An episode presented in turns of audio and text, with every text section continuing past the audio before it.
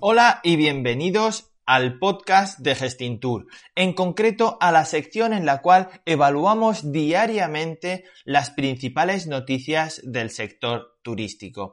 Para ello, lo que vamos a hacer en esta sección será seleccionar uno o dos titulares de cada una de las jornadas para comentaros daros nuestra opinión sobre cada uno de ellos, pero sobre todo para crear un foro de debate en el cual podamos analizar cuán de real son eh, los titulares y cuán no, cuánto reflejan la realidad de cada uno de los sectores que son transversales al turismo. Vamos a comenzar con la primera noticia de hoy, 13 de febrero de 2020. La primera noticia, como todos ya sabéis, es la cancelación del Mobile World Congress.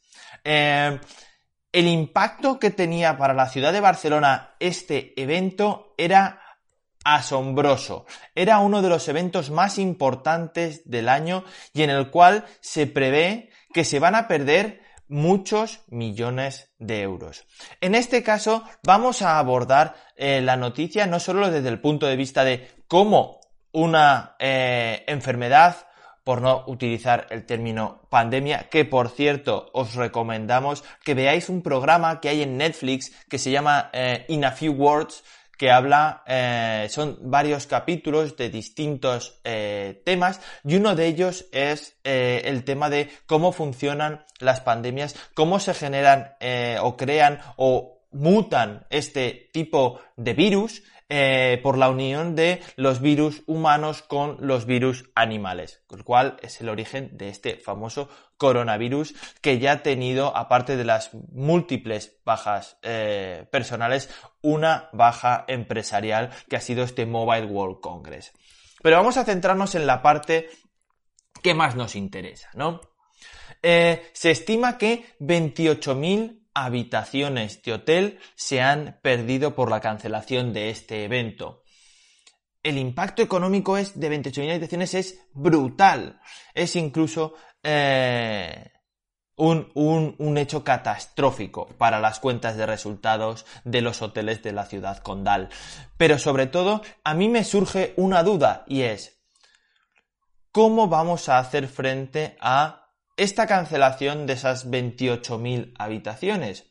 Al fin y al cabo, eh, la cancelación de un evento no es motivo para eh, saltarse las penalizaciones o las eh, cancelaciones de esas habitaciones. ¿Cómo van a actuar los hoteleros por parte de, las, las peticiones de sus clientes para cancelar esa habitación. Y ya no tanto en el problema y en el coste directo que, tiene esa relación entre hotelero y cliente final, en el cual, bueno, pues el hotelero puede intentar eh, fidelizar a este cliente llegando pues a un acuerdo eh, beneficioso para ambas partes sin intentar ser rígido con, con esta situación.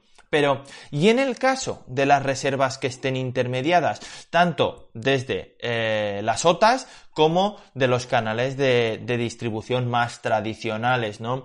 Ahí es donde creo que va a estar la guerra de quién va a asumir los costes de esta cancelación en el sector turístico. También queremos hablar de los apartamentos turísticos, lo cual se establecen en unos 14 millones de euros los ingresos perdidos. Eh, esta es una de las situaciones en las cuales eh, la actual situación respecto a la regulación de las viviendas turísticas va a poner eh, al consumidor en el centro y le va a mostrar cuál es la problemática de trabajar con apartamentos reglados o apartamentos no reglados. Porque estoy por seguro de que esos apartamentos no reglados eh, creo que no van a ser tan benévolos a la hora de asumir eh, esas pérdidas y no cargárselas al, al consumidor final eh, por la cancelación de, este evento. Esperamos todos vuestros eh, comentarios para eh, seguir este debate que creo que pone en pie de guerra a todos los agentes y actores que intervienen en lo que es el tejido turístico de una ciudad que pone también a todo en pie de guerra a todos los actores e intervinientes de todo lo que es el sector mais y sobre todo cómo eh, un sector tan potente a nivel mundial como es el turismo se ve afectado por eh, elementos sanitarios que, bueno, pues hasta ahora no habían tenido una, una relevancia tan importante. Bueno, cambiando de tema, vamos a pasar a temas mucho más eh, alegres y banales, ¿no? El siguiente titular que queremos tratar son las páginas web de los hoteles pisan los talones a Booking. Bueno, entendemos que eh, mencionar a, Booking es un poco utilizarla a modo de referencia para todas las, eh, las otras, ¿no? Pero yo discrepo y os lanzo una pregunta. Realmente aquí el dato que nos da es que una de cada tres reservas se realizan ya vía directa eh, el canal de nuestra web, esta venta directa. ¿Realmente vuestros hoteles están vendiendo el 33% de todas las reservas a través de esa plataforma? Eh, en nuestra humilde opinión, nosotros creemos que este dato está extremadamente eh, sesgado. Sesgado, ¿por qué? Porque todos somos conocedores de que hay muchísimos hoteles que todavía no han ni siquiera digitalizado eh, este proceso.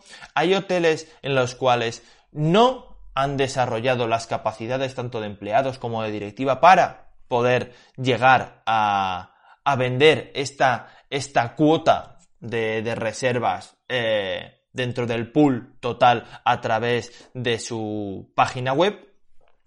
Y sobre todo, hasta cierto punto, bueno, pues eh, hay un dato que eh, dentro de este, eh, esta información procede del último informe de SiteMinder sobre los principales canales de reserva hotelera española. Por lo cual, habría que poder indagar un poquito más en si cuál ha sido el método para extrapolar esta, este resultado y saber cuál es la muestra que se ha utilizado. Porque si establecemos que el 33% de los usuarios de, de SiteMinder, por lo cual ya estamos eh, eh, inferenciando que ya están tecnológicamente avanzados o en un proceso de tecnología, eh, de evolución tecnológica más avanzado, ¿cuál es la tasa de real si establecemos a toda esta eh, a, a, toda la población, ¿no?